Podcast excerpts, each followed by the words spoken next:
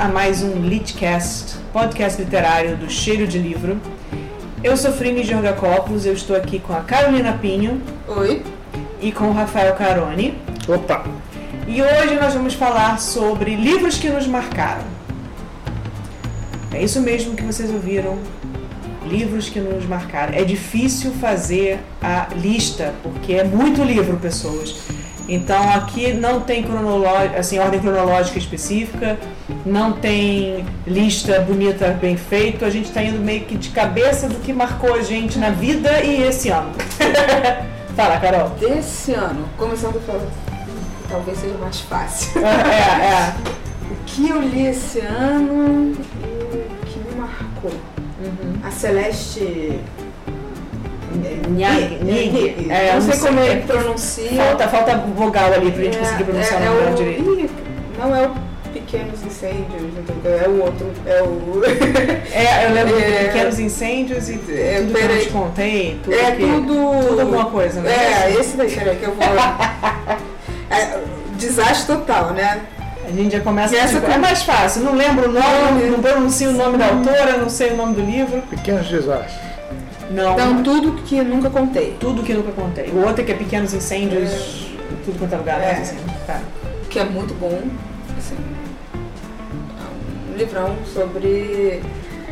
Tem uma questão de suspense policial, que tem um desaparecimento, mas é, o interessante é a relação familiar. Assim, uhum. Que é bem, bem, bem legal. E o que eu acabei de ler O Dono do Morro, que é. Era para ser a história do NEM, da Rocinha, mas é na verdade sobre o crescimento da criminalidade no Rio de Janeiro e eh, as facções e as favelas, que eu acho que principalmente para quem mora no Rio é interessante entender o que aconteceu. De quem nasceu aqui foi a companhia? Acho que foi. É, que é bem legal para você. E o autor não é brasileiro? Não é brasileiro. Olha, Ele é o mesmo não sabia. que escreveu Mac Mafia, que virou seriado. Sim, sim. Né? Então ele tem Eu não sabia que tinha virado seriado. Sim. Qual é? Chama Mac Mafia. Ah, é? Mas virou seriado por, por é, quê? Netflix? Não, é por um outro canto qualquer aí, mas tem. É, é, tem ah, vou procurar. E aí ele é especializado em, em grandes reportagens sobre é, máfia, narcotráfico, é, grandes conglomerados uhum. é, fora da lei, digamos assim. É, é bem legal, é um olhar é, estrangeiro para coisa, tem muita elementos que ele vai é, descrever mais detalhadamente do que um brasileiro precisaria ler para entender o que ele está falando. Uhum. Mas é bem, bem interessante. Ele teve uma série de entrevistas com o NEM no, no presídio e, é, e o livro é um pouco mais antigo, então ele termina antes de, de 2016. Ele foi lançado, ter sido lançado ali em 2015 ou 2014, porque ele não chega nas Olimpíadas. Mas ele, ele foi um livro escrito lá para fora e que a gente que compraram e traduziram para cá ou foi uma encomenda da. Não, acho que foi escrito. Aqui? É, acho que não foi encomenda. Não foi encomenda, não ele faz isso, ele escreve sobre. Entendi. Sobre isso, né? Sobre. Escreveu sobre a máfia italiana, vai. Não, então ele escreveu lá pra fora. Tem inglês esse livro não? Faço ideia. É, é bom, ele não fala português, então alguém, tradu alguém traduziu o livro dele. Mas é, é, bem interessante o que ele está contando. Né? Bom, esse ano eu tenho lido, por trabalhar em editora com um catálogo assim específico, né? Eu tenho lido muitos romances e muitos me marcaram pra caramba, tanto que a gente contratou, que a gente já publicou, ou até de concorrentes mesmo, porque é uma coisa que eu tenho lido bastante. E porque é uma coisa que eu tô é, tentando desbloquear a escrita nesse é, gênero. Então eu tenho lido bastante coisa. Mas dois livros que me marcaram muito e que por um acaso tem a ver com isso de algum jeito são livros que são um é, é da Sextante e um é da Record e os dois são não ficção que escritos por mulheres um foi A Coragem de Ser Imperfeito que é da Brené Brown, e um, o outro é Pare de Se Odiar, da Alexandra Gurgel, que é uma youtuber brasileira. Ela é carioca, mas acho que agora ela mora em São Paulo. E me marcaram muito, primeiro porque a Brené Brown, eu, eu conhecia o trabalho dela, sabia que ela falava sobre vulnerabilidade, que ela falava sobre é, todo esse trabalho que é mais voltado para a mulher, mas não somente sobre a gente encarar que a gente não é perfeito em tudo e que a gente funciona em tudo e como isso tem a ver em todas as, as nossas reações a tudo no dia a dia, sabe? Quando alguém pisa no nosso pé, desde, até, desde isso até um seu projeto não ser aceito no trabalho, sabe? Uma coisa assim. E quando você lê a Brené Brown, é, o legal, o que, o, que me, o que me destaca, eu acho que no trabalho dela, é que não só ela é uma pesquisadora, então ela tem informação científica, 20 anos de pesquisa sobre isso, então ela te traz dados é, é, quantitativos né, e qualitativos, mas ela escreve de um jeito que automaticamente você consegue se identificar. Você poderia ter participado daquela pesquisa, sabe?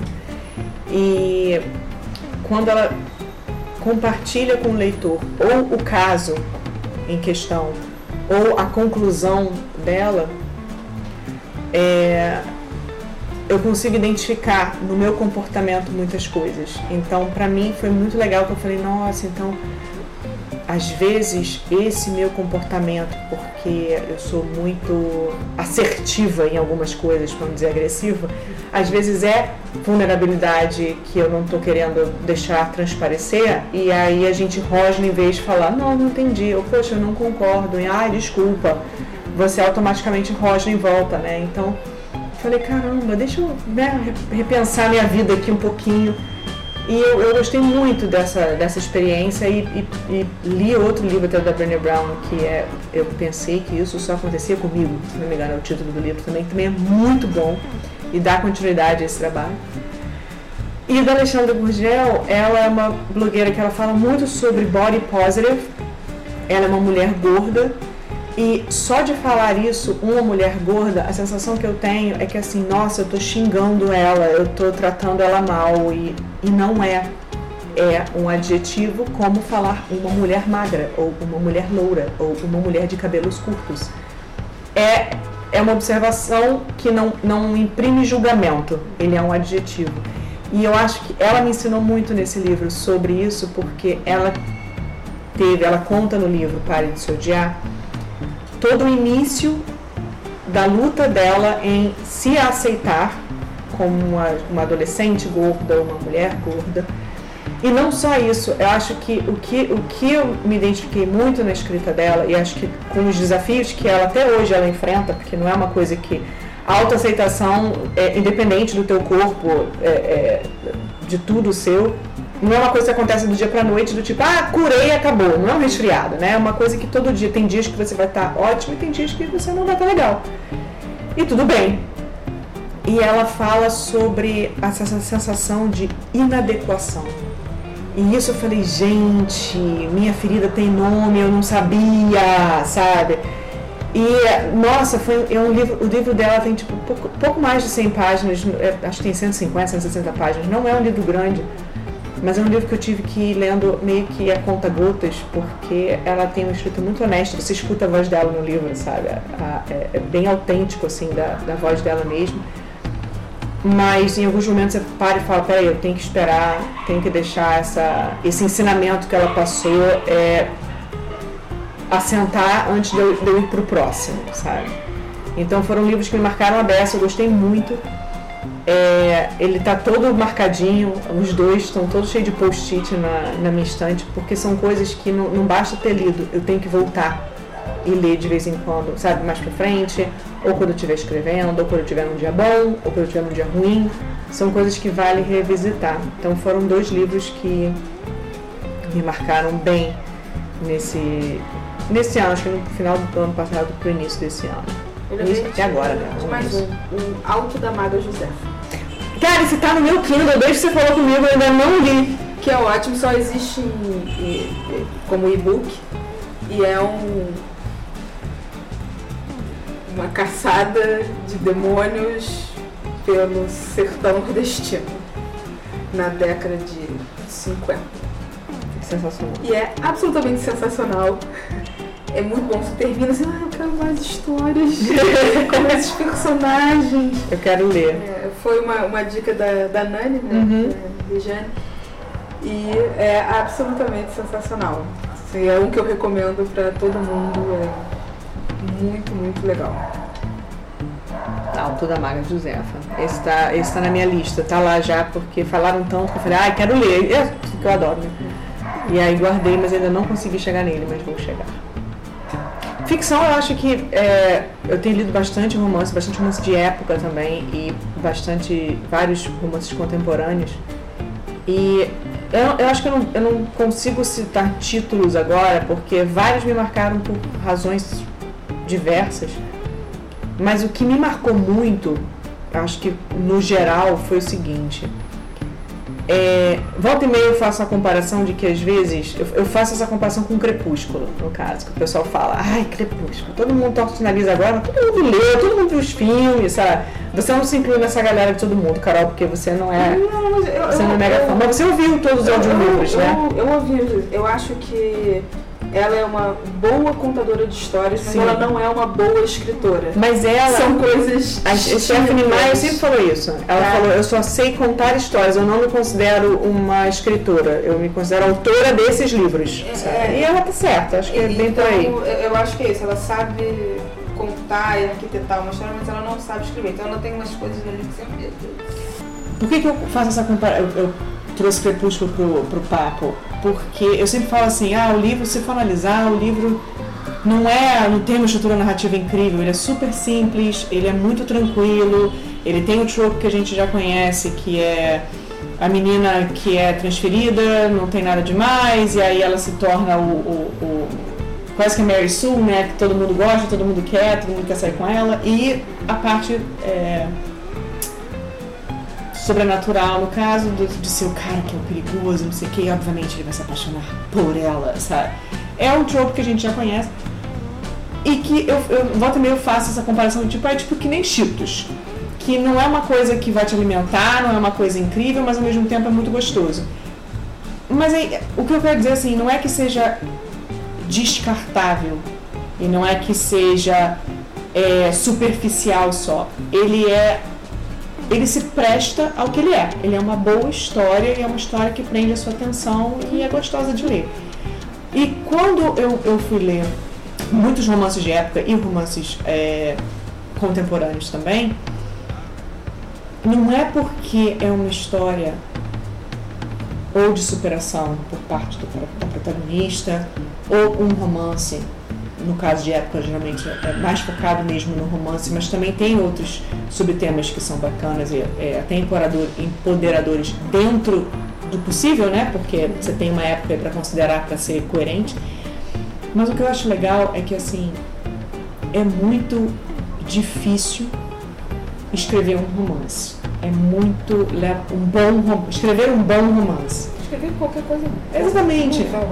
Mas não, eu, eu digo romance porque assim, ah, é, é livro levezinho, é um livro simpatiquinho, tudo que é ruim. gente. Pois é, e quando você vai, vai ver, até não só quando eles são aqueles standalones que é um, um livro só, mas quando faz parte de uma série, é, o trabalho, não só o trabalho de pesquisa para contextualizar no caso de época, ou porque tem muito personagem envolvido, então para você não, né, não- não- você conseguir desenvolver numa, numa, numa série longa, é, ou se é um livro único, mas tem um monte de gente envolvida na, na, na trama, é difícil contar e contar bem contado e te envolver e manter as páginas passando e não só é muito importante que não, a gente não se identifique com tudo, mas a gente acredite no que a gente está lendo. Então, eu, eu acho que eu, eu- esse ano eu lendo, tendo muito mais é, contato com esses livros, eu fiquei muito mais apaixonada por esses livros e tenho muito mais respeito do que eu já tinha, sabe? Então foi um, foi muito bom e eu imagino e, e sair do lugar comum, que é o que eu busco agora, ler coisas diferentes também, ler de repente uma ficção científica, ler algo que eu não, É, não, eu tenho não curta tentado, tanto assim. tento, a verdade, é não ler só, sei lá, autores americanos ou só autores ingleses. Uhum. É, porque gente tem uma, uma forma de ver o mundo. Uhum. E eu acho importante você ver outras formas de se ver o mundo. Então eu leio os brasileiros, os franceses, é, eu adoro lusófono, né? Então português ou moçambicano, angolanos, Uhum. tem outra visão de mundo, Uhum. percebem o mundo de outra forma. Então eles contam é, histórias, mesmo que seja uma história, um romance, simplesmente de outra forma. Uhum. Então que é interessante você ter essa diversidade de olhar. né? Uhum. E de vez em quando é, é, é difícil, se você. lá, vamos dizer que thrillers americanos são batata frita. Se você come batata frita, o dia que te der muita coisa pra comer batata frita, trufadas e não sei o que, você vai achar que é estranho, não que é melhor. Sim. Então, Até você tem que adaptar o seu, Paladar seu paladar literário. Não que seja ruim, né? Uhum. Mas só você tem que fazer uma boa. Eu tento sempre ler coisas é, Eu diferentes. diversifico o cardápio, né? Você É. come verduras, de saladas, de steaks, e Não é tão. Reis da metáfora agora. É, porque eu, eu, eu acho importante você ver outra, outra forma de, Uhum. de contar essas, essas histórias. E é, um, e é um ponto de vista também, Carol, que a gente tá já é massacrado pelas séries e, te- e- e- e filmes, porque é sempre o ponto de vista americano que a gente vê, ou britânico no caso e tal. É, por isso que às vezes o pessoal fala, ah, eu vou ver um filme francês no cinema. Nossa, mas filme francês, poxa, ah, eu adorei um filme espanhol, que tem filmes espanhóis incríveis. Ai, mas espanhol, porque é um ponto de vista diferente. A gente é tão massacrado por isso que no livro também a gente acaba sendo, né? É, Então então- é legal diversificar mesmo. Ah, você lê. Você gosta de suspense? De suspense francês, Uhum. italiano, sei lá, sabe? Tem. Tem tudo quanto é língua. Aí, aquele, as pessoas esquisitas lá de cima, no- os nórdicos todos, Hum, suecos, sim. eles adoram uma história de crime. Bizarro. E, e pra mim é interessante outras formas de, de construir uma história, outras formas de investigação. Mile- a trilogia do é, Milênio, que é. Sueca? É. Sueca. Que é absolutamente sensacional. E Lisbeth Salander criou uma, um, um monte de, de gente que, em série. Uhum. Um monte de, de personagem é baseado na, naquele look da menina nerd meio esquisita, mas é que salva. Badass que passou por situações horrorosas e conseguiu não se tornar uma vítima, mas uma sobrevivente. É, então assim. E que é- são livraços. Então, é, eu acho sempre importante você ler outras coisas e ler a gente também, né? Ler os Sim. brasileiros, é, seja os clássicos. ou- tá? Esse ano eu li. Não sei se foi esse ano, foi no ano passado. O Crime do Caso Valongo, Uhum. que é uma história passada no, no Rio de Janeiro, no período escravista, o caso do Valongo era onde os escravos chegavam, e que é ótimo, é o Rio de Janeiro se formando ali, fala sobre escravidão, sobre racismo, Uhum. Que é muito legal. Que é ótimo é o livro, tá, gente? Não É, é, o fato, é de, fato de es- escravos chegarem no Rio de Janeiro pelo caso do Valão, pelo amor de Deus. É, que é da editora Ma- Malê, Uhum. e o segundo livro que ela lançou, que é Água de Barrela, Uhum. que eu ainda não comecei a ler, mas todo mundo diz que é melhor do que o Carlos Valão. Então, tá, lá na, tá lá na pilha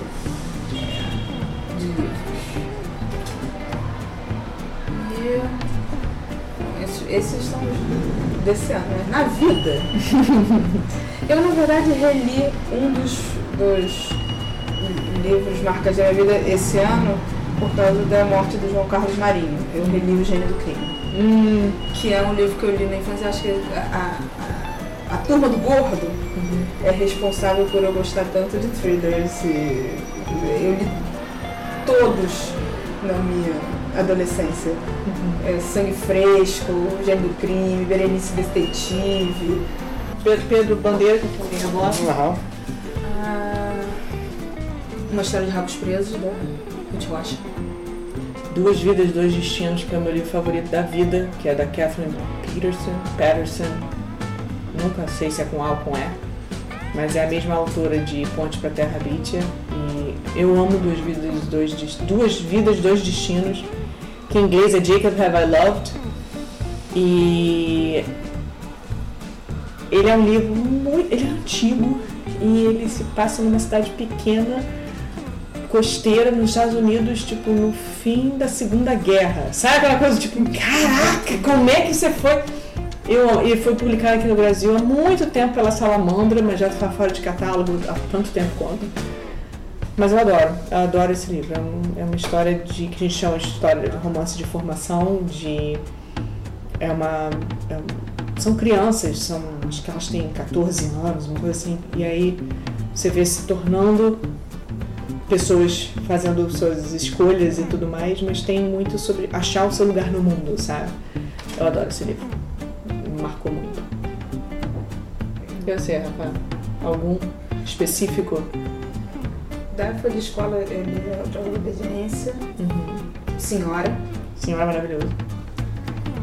Lembro que na, na escola o que eu gostei foi o Conte de Duas Cidades. Ah, o do. Gostei bastante.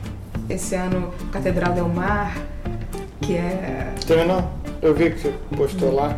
Gostou? Gostei, gostei. Que é falar sobre época medieval, é bem interessante. Eu, eu sempre acho que eu, eu tenho uns conhecimentos de história que eu adquiri muito mais lendo essas coisas do que estudando, História.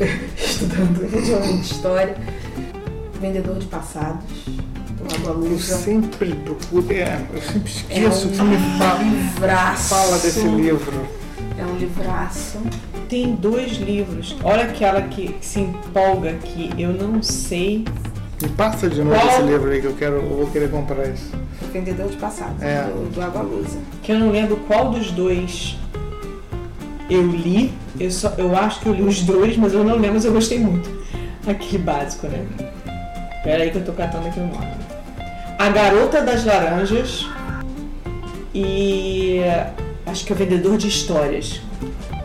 Os dois, ele, é, se não me engano, ele é autor do, do Mundo Sofia. A Garota das Laranjas e Vendedor de Histórias são livros incríveis, tristes a beça e eu amei. Pronto, falei. Lembrei. Eu li também A Dona da História, da Rosa Monteiro. Que você ama. Que ela. Ela vai contando as mesmas coisas iguais. De, tempos em tempos ela conta a mesma história de outra forma. Você, peraí, eu já li isso. É, é sensacional que ela vai misturando. Ela brinca com a narrativa.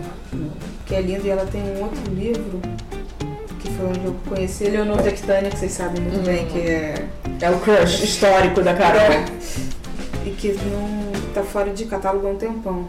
A história do Rei Transparente, que é da Rosa Monteiro. É um livro maravilhoso dela, que vai falar das cortes do amor, que é Uhum. da Leonor Tectânia.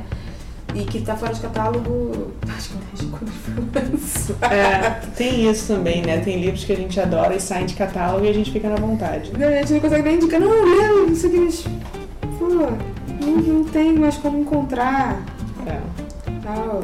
A gente fica pensando sobre livros que marcaram, é difícil porque a gente lê muito, né? Então tem muito livro que marca porque a gente gostou da história, ou porque você Ou envolveu foi com o personagem. momento também. né? É, também tem isso. É, acho que uma série de livros que acho que foi quando eu me envolvi com o fandom foi Harry Potter, assim. É, eu li depois de ter visto o primeiro filme. É, você me deu o segundo falando lê correndo que o terceiro é melhor. Pô, a melhor forma É verdade. de incentivo à leitura. Eu realmente li correndo, li o terceiro rápido, porque é realmente o melhor. Ah, eu li o quarto livro que eu pensei que eu não tivesse a possibilidade de ler um livro daquele tamanho, que eu falei, ah, gente, eu não, sabe, não era essa leitura ainda. Li super rápido também e não tinha sido lançado o quinto. E aí eu acho que foi uma experiência, me marcou muito, não só porque a história é incrível e, e E a Harry. e a Harry é por todas as razões possíveis e, e incontáveis, mas porque foi a primeira vez que eu realmente botei ateste tudo que eu aprendi que me fez me sentir apaixonada por histórias, que é catar os elementos de estilos como pista para saber o que vai acontecer lá na frente, sabe? E, e, e, eu me envolvi muito, e envolvi com pessoas, e que a gente falava sobre teorias e não sei o que, e se envolvia com o próximo lançamento, e assim, até o sétimo livro. Depois com filmes e, e, e games e o que seja, mas assim. É, foi marcante justamente por causa disso. Coisa que não está acontecendo com os bichos lá, com Animais Fantásticos. Os lá é ótimo. Ah, até porque. legal. É, é, e não é livro, né? Ele é livro depois com base no, no, no é, roteiro do filme, é, então a experiência é tá é diferente. demais. Um livro que é fininho e. É, você falou que te marcou, uhum. você não era essa leitora, mas você já lia. Uhum. Mas você concorda, Carol, também, que esse. A série Harry é, deve ter marcado muita gente e eu acho que formou vários leitores, pelo menos Sim. aqui no Brasil, novos leitores no caso. Uhum. Sim. Sim, de várias idades diferentes, lendo a mesma coisa. Eu lembro assim, o que eu mais lembro do, do, do, Harry, por que, que eu fui ler Harry? Eu tava com uns amigos de escola num, passando férias, eu tava viajando juntos e aí uma das meninas estava lendo o primeiro Harry em inglês. Ela disse, ah, eu acabei o curso de inglês, mas fica sem treinar, fica sem ler. Então eu, eu fiquei um tempo sem ler, então eu resolvi pegar um livro infantil uhum. pra destravar, né? Pra desenferrujar. Pô, esse acho que você vai gostar. Uhum. E eu assim, pô, uma boa ideia ler inglês, né? Pra não, pra não perder o inglês que eu tinha estudado. E aí eu fui ler Harry assim. Né? Não tinha chegado aqui não. É, ainda. Não, tava estourando lá fora. Tanto é. que eu comprei pra você, pro Rafael, que ninguém tá vendo eu apontar pra ele, mas eu comprei pra você lá fora porque você falou pra mim, esse livro vai estourar. Foi. Tá estourando lá fora e não tem aqui. Aí eu comprei pra você. Eu vi. Quem tava lendo lá em casa era a minha irmã. Porque ela ainda tava no segundo lugar, eu já, eu já tinha me informado. Uhum. E ela tava lendo. E acho que foi a mesma edição que você me deu. E ela, eu não lembro se ela estava gostando, mas era, fazia parte do currículo.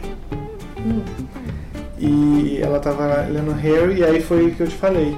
Foi. Vai estourar, que não sei o que, não sei Vai o estourar lá fora. Aí eu comprei pra você. Eu acho que isso eu já não vi. Eu te dei o, o, o, eu, segundo em inglês? Me deu o segundo em inglês, eu já, já tava na faculdade. Ah, porque eu li o primeiro me formando na faculdade de teatro. Porque eu lembro que entre. Eu era uma, era uma peça de época, eu tava vestida aqueles vestidões enormes entre os ensaios, entre uma cena e outra, eu sentava para ler Harry.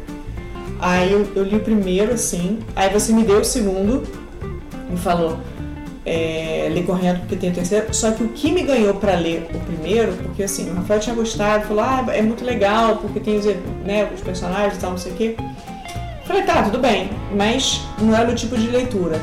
Aí, até porque tava adormecido esse lado do leitor. Depois que eu saí da escola e entrei na faculdade, eu, eu lia muito pouco. E a gente lia muito técnico por causa da faculdade mesmo. Era, eram livros de reportagens e tal. E aí eu lembro que quando você, o, o, Rafael falou assim, é, vão fazer filme. Aí eu assim, ah, fizeram um filme. Aí eu falei, ah, nossa, fizeram um filme. Eu não tinha lido o primeiro ainda. Quando eu vi, a gente foi ver o filme, a Carol falou pra mim assim, você vai gostar do livro porque o, a química entre os, o trio principal é tipo Han Solo, Luke e Leia. E aí eu fiquei assim, pô, eu não sou fã de Star Wars. E eu assim, pô, mas. Aí você falou, não, os personagens são muito bons, você vai gostar. Aí eu fui ver o filme, e aí tinha o Alan Rickman como professor Snape, e aí eu falei, acabou, era só me dizer isso, entendeu? Eu não precisava de mais nenhum argumento. Eu já poderia ler tudo ali. E aí eu comecei a ler justamente por causa disso. Eu comecei por tudo isso, aliás.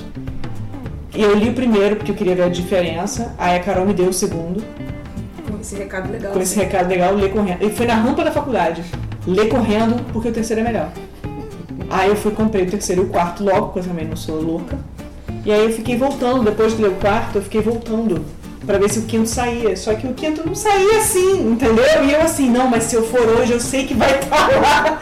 Aí aquele momento assim. Eu acho, respondendo a sua pergunta, Rafa, acho que formou muitos leitores.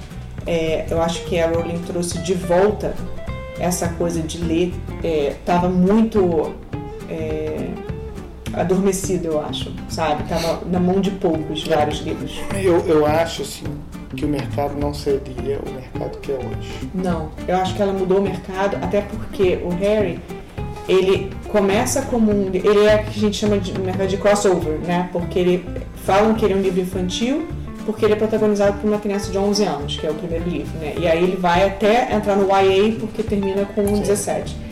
Mas Evolui ele evolui, ele cresce. Só que os temas que ele aborda são temas universais. Até porque Harry é a jornada do herói, embora muita gente diga que não é, não sei o quê. Tem todos os elementos da jornada de herói ali. E pode ter sido feito conscientemente ou não, tá? Porque o caso da jornada do herói, justamente, ela não foi uma coisa criada, ela foi uma coisa identificada no mito, né?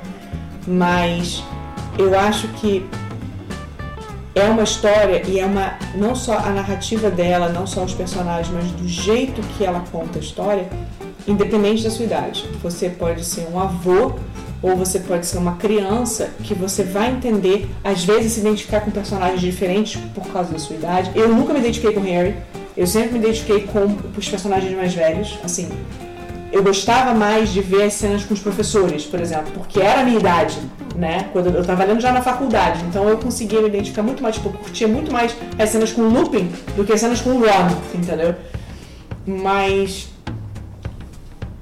você tinha para todo mundo ali e os temas mais complexos ou temas mais tranquilos, todo mundo pegava de algum jeito diferente, sabe? Então eu acho que foi brilhante, não sei se foi feito intenção, intencionalmente desse jeito ou se foi uma sacada porque foi o jeito dela de contar essa história dessa E- forma. Então, E a Rowling é uma escritora.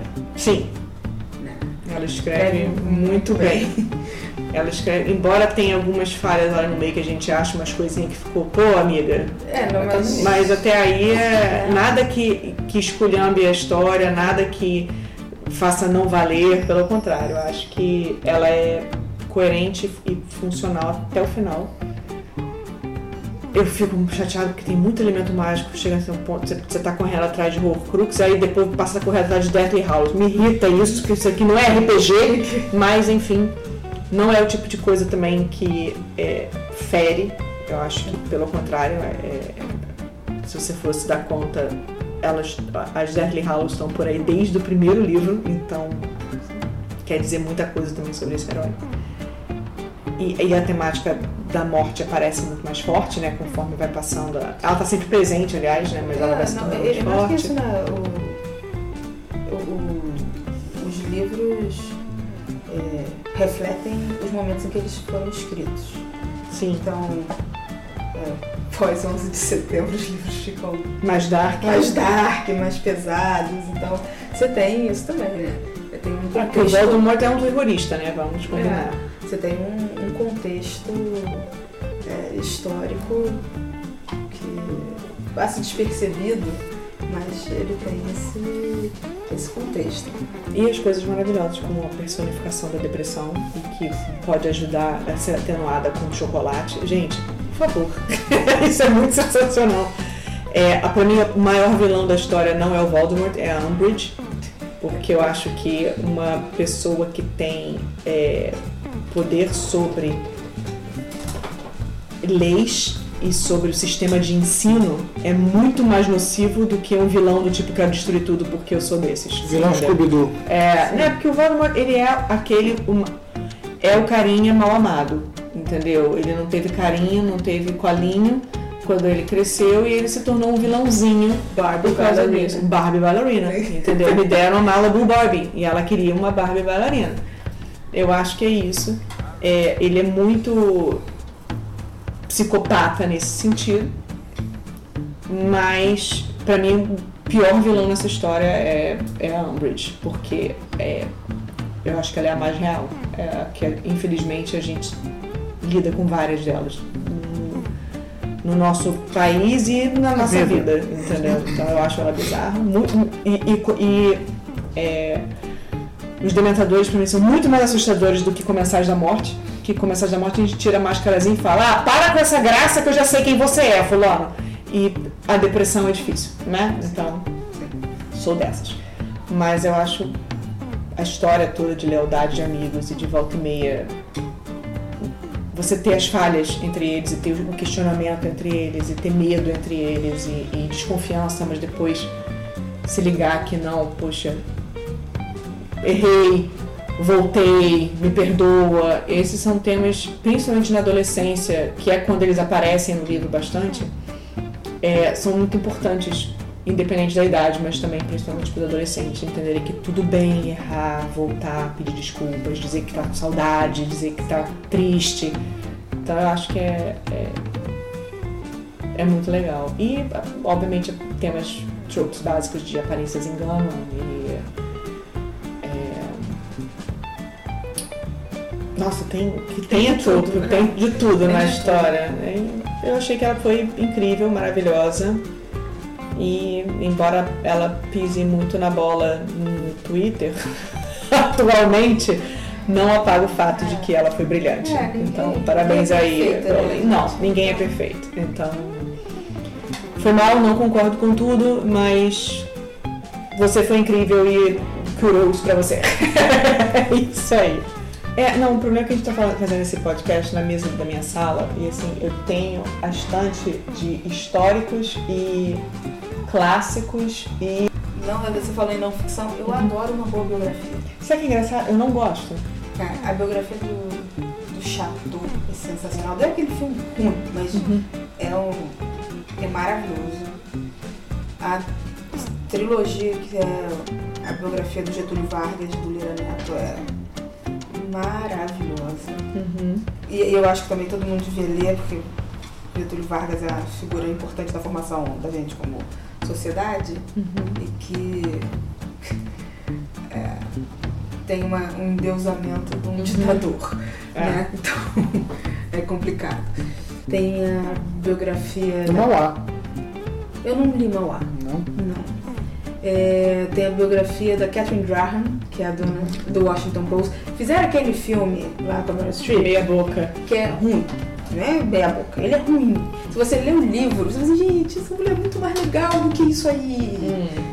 Que é maravilhoso. E eu li na faculdade porque, por causa do jornalismo. Porque era ela contando a própria história de como ela administrou um jornal num momento super conturbado do, dos Estados Unidos também da não ficção tem a série do Hélio Gaspari sobre a ditadura militar, que é um super trabalho de pesquisa e é, é muito bem escrito. Hélio tem um. falando das coisas mais trágicas do universo, Hélio tem um humor. Ele conta aquilo de forma muito interessante. E um livro que a gente manda a gente ler na faculdade e que é bem legal, que é o Notícias do Planalto, que é sobre a queda do Collor. Nossa, faz tempo isso, meu Deus. E que é interessante para entender o jornalismo brasileiro pós-censura, né? Ali saindo da censura e se deparando com um, um presidente que tinha escândalos e como lidar ainda num, num ambiente meio instável. Eu acho que biografia eu li a Oprah que eu acho ela maravilhosa. Eu li, mas não porque eu gosto de biografia, porque eu queria saber mais sobre ela, sabe? Eu não sou muito fã de livro de biografia, pra falar a verdade. Eu tinha curiosidade de ler da Michelle Obama, não só porque tá vendendo loucamente, então eu quero entender porquê, mas porque eu acho a Michelle Obama também incrível. Mas acho que eu só li essas duas e o, o livro de Samuel Weiner que a gente leu na faculdade de biografia? Não, foi só um, um relato que eu só o relato dele naquele período. Foi só. É, porque eu não lembro. Eu lembro dessa parte focada no julgamento, mas não era só sobre não, isso o livro. Ele falar do. Mas não vai contar, não é um grande Mas conta aqui pro ouvinte qual é o. Era um livro. Qual era o título do Samuel Weiner? Você lembra? Samuel Weiner foi um, um, jornalista brasileiro e ele foi o único que cobriu o julgamento de Nuremberg depois da Segunda Guerra. Ele fundou um jornal chamado. Correio? Não, Última Hora? Foi a Última Hora? É, acho que sim. E ele, ele foi super importante, só que a gente. Nossa, a gente leu há muito tempo, cara. Bota aí 20 anos que a gente leu na faculdade. E eu fiz um, um. era, a gente leu esse livro e tínhamos que fazer um trabalho sobre ele. E eu lembro que a gente. Última eu, hora, né? Era a última hora, né? Ele fundou o jornal Última Hora. E eu fiz, a, da parte do, do, desse livro sobre ele, eu fiz sobre o julgamento de Nuremberg. Minha razão de viver? Eu acho que ser. era, é, é, minha razão de viver. E eu fiz sobre o julgamento e eu lembro que na época meu pai foi num sebo e conseguiu, eu sei que eu tenho esse livro aqui em algum lugar, porque eu guardei ele, um livro piquititico, mas assim, caindo aos pedaços, mas que tinha todos os nomes de quem passou, pelo- que, que foi julgado em Nuremberg, todos os nazistas, com as sentenças.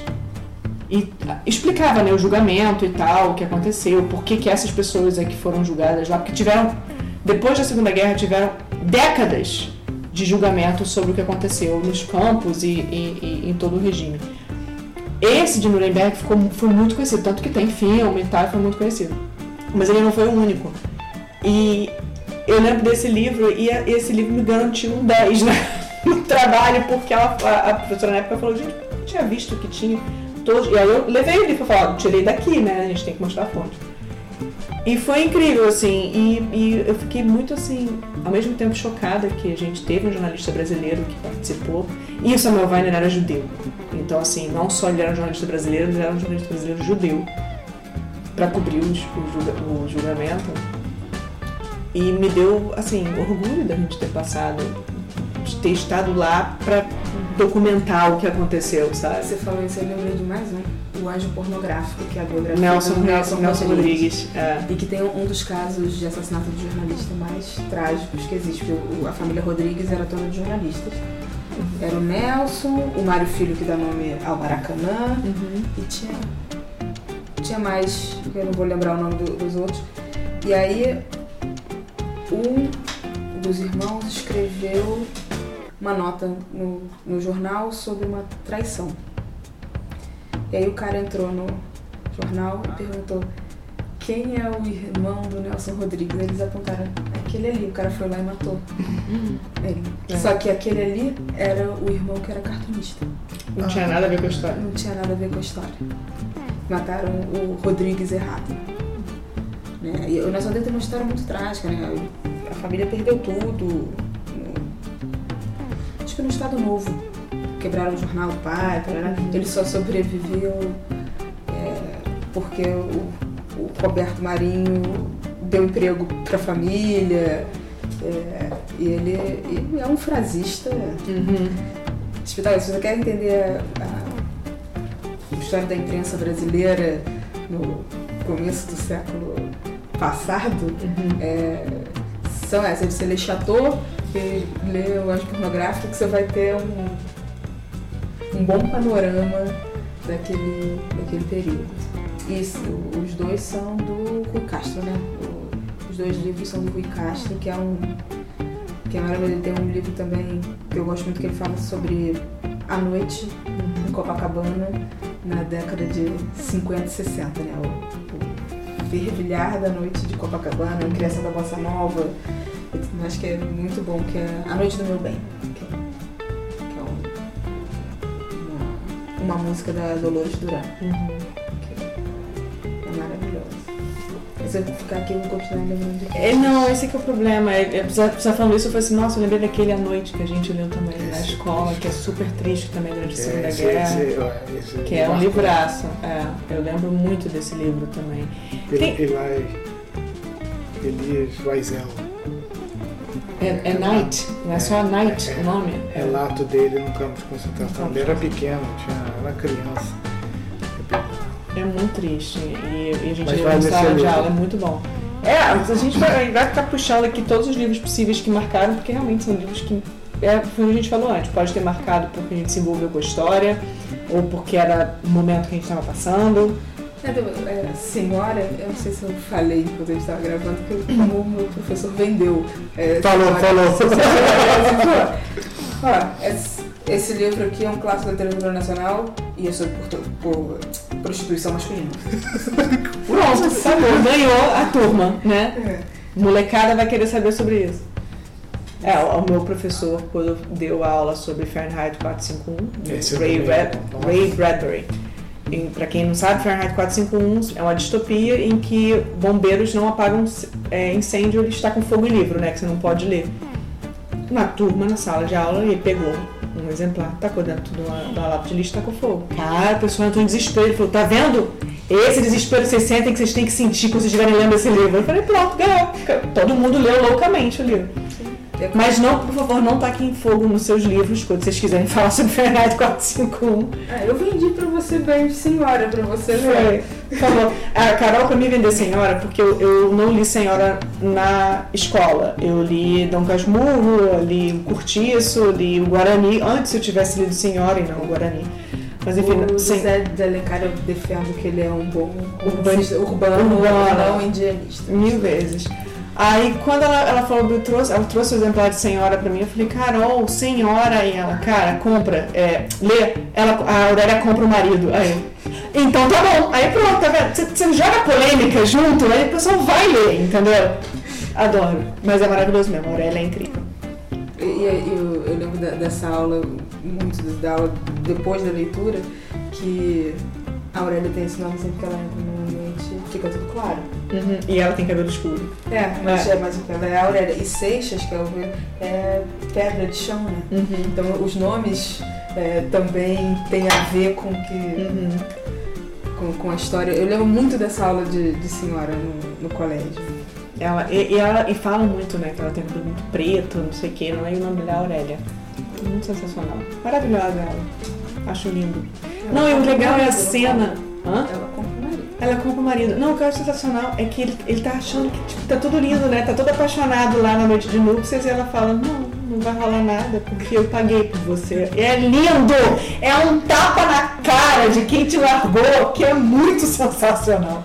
Adoro a Aurélia. A Aurélia é feminista. Pra caramba! Ela falou, olha só, quem manda nisso aqui tudo sou eu, meu querido, e eu não sou obrigada a nada. Um beijo, não me liga. E, mas o legal também é que ele se redime, ele se liga que, cara, fez besteira e tudo mais. Não é só porque é um, ela tem a grana. É um romance de época. É um romance de época, é verdade, é verdade. É muito bom. Vale a pena. Bom, pessoas, deixando várias dicas. Coloca aí nos comentários o que foi que vocês leram que marcou vocês, é, tanto na infância, na adolescência, agora, atualmente. E também se vocês quiserem comentar algum dos títulos que a gente falou aqui, fiquem à vontade, mas sejam simpáticos e não deixem spoilers, tá bom? E é isso, a gente se escuta no próximo programa. Tchau. Beijos. Valeu.